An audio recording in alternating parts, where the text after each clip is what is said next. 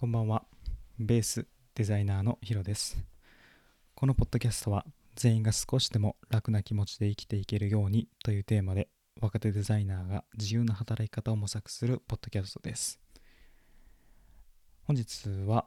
えー幸せはすぐそこにあるというテーマで、えーお話していこうと思っています。まあ、急にちょっといつもと違う感じのテーマなんですけど、まあ、今日はふと思ったこと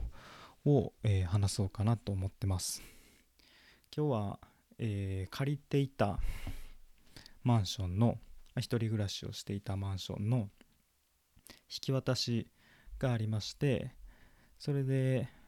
まあ、一人暮らしの家の方に行ってました。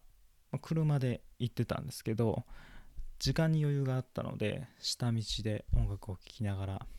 ゆっくりと、まあ、2時間ぐらいかかったんですけど、行ってました。なんだか音楽を聴きながらこう運転するぼーっと運転するのってすごく僕は、うん、リフレッシュできるというかちょっと軽い集中状態じゃないですけど少し集中して運転しながらでも程よくリラックスしてて音楽を聴いている。これやっぱり幸せだなっていうふうにこうふと思ってたんですけど、まあ、そこで、まあ、無事に引き渡しも終わってで先輩から連絡があって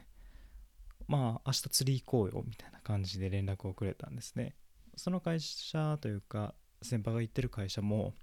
結構自由な感じで自分で休みを決めれるような感じなのでそうやって声をかけてくれたんですけど、まあ、急遽今日先輩と釣り具屋に行っていろいろと喋ってたんですけどやっぱりねあのその先輩もこういろんなところに、まあ、協力をしてもらうために挨拶に行ったりとかしてやっぱ人と人で仕事している人をこう選ぶみたいなんですよね。いやでも全くその通りだなと思ってやっぱそういうところすごく大事だなっていうふうに思ってました。いろんなスキルももちろん必要ですけどやっぱ最終は人と人の付き合いなんだなと思って。でそうやって先輩にあの仕事じゃないですけどあの釣り行こうよとか言ってくれてるのがこうやって声かけてくれるのがほんまに幸せやなって思いました。そういう人を大切にしていかないといけないしまあ感謝を伝えないといけないなって思いました。ただ釣り具屋に行っただけなんですけどね。なんかそういう風にちょっと感じた一日だったんですよ。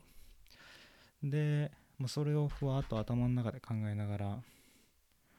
私の好きな本で「あの孤独は贅沢」っていうヘンリー・ディ・ソローさんが出している本があるんですけど、まあ、これもなんとなくこう似たようなことを書いてるなぁと思っててこれ本当に何て言うかなパラッて開いて右側はこうポエム的ポエムなのかなこう名言的な感じのやつになってて左側はそれにの説明みたいなのが書いてるんですごく読みやすくてぜひ皆さんもこの本読んでみてほしいです。緑の表紙にこう木が書いてるだけのシンプルな表紙で孤独は贅沢というやつです。これはもともと大阪の無印かなんかでピックアップして置いてた本ですごい面白いなと思って。これいいな。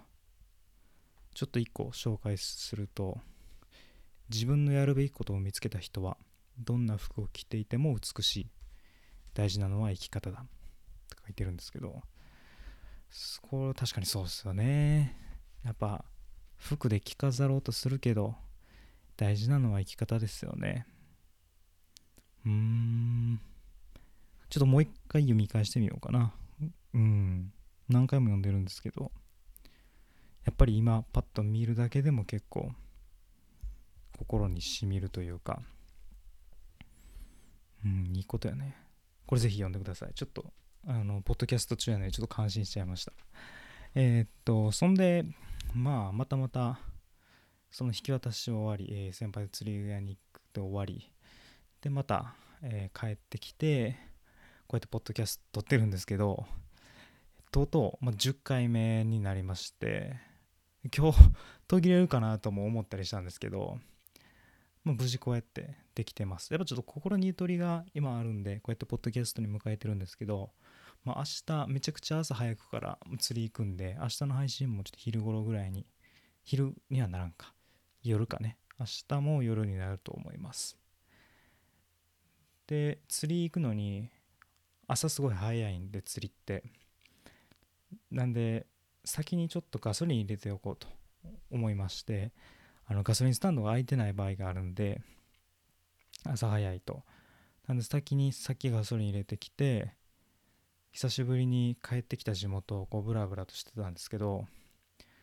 やっぱいろんな新しい建物があったりとか懐かしいなと思ったりとかすごくうんいろんな感情が頭の中をよぎってたんですけどその中でねまあこの幸せはずっすぐそこにあるっていう今日のテーマなんですけど、まあ、それをまた感じた、えー、場面がありまして僕中学校の時に自転車でまあ15分ぐらいの場所が中学校だったんですよ。歩いたら40分ぐらいかかる場所にありまして中学校3年生かな？何を思ったのか、まあ、友達と歩いて学校に来ようみたいなことを言い出して、まあ、友達がすごい近かったんですよね学校から。ほんまに歩いて20分ぐらいのところに家があって歩いてきてるのがすごくいいよみたいなこと言ってて俺もそれするわみたいな。何の時やんでそれに乗っかったかは覚えてないんですけど朝ちょっと早く起きて歩いて帰歩いて中学校に行くのがとても良かったんですよね。ずっと結局それ続いてめちゃくちゃ良くていつもチャリですぐ着くんですけどただチャリに乗るのにも中学校だったんで僕らヘルメットつけたりとかカバンを自転車の荷台にこう巻きつけたりとかしてから駐輪場に行ってそれほどいてヘルメット取ってでそれから教室に向かうみたいなちょっとしたルーティンがあったんですよ。徒歩だとまあ確かにと時間かかるんですけどそのまま教室行けるんですよ。帰りも一緒であのそのまま帰れるっていう。みんな駐輪場にわざわざ行ってこう荷物またまとめて駐輪場で会う人たちと喋って帰るみたいな感じだったんですけどもうさっと帰れるしすごくこう一人の時間になれるというか「お前なんで歩いて帰ってんの?」みたいな感じで言われてたんですけど最初は、まあ、だんだんみんな慣れてきてそんなに自転車で帰る人らと、まあ、いろんな手間を考えたら帰る時間ってそんなに変わらなくてほんま10分ぐらい僕の方が遅いぐらいででもこう周りの自然を見たりとか四季を感じながらこうゆっくりとこう自分のスニーカーの感触地面の感触を感じながら帰ってたんがすごく豊かだったんだなっていうふうに今やっとか言語化できました。なんとなくいいなってずっと思っててそれが続いてたんですけど今日いつもの通学路みたいなのを車でパン通ってみてあの時って多分すごい豊かだったんだろうなっていうふうに気づけました。もう会社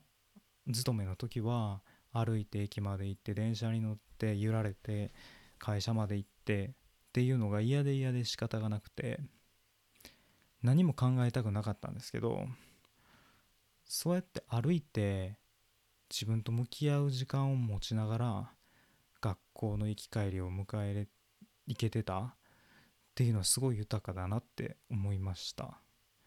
うん、幸せそれが幸せなんだなって 思いました。なので皆さんも何て言うんですかねきっとそういう時間が幸せなんですよ。読書したりとか歩いたりとか。意外と遠回りと思うことが豊かな行為なんだってことがちょっと僕は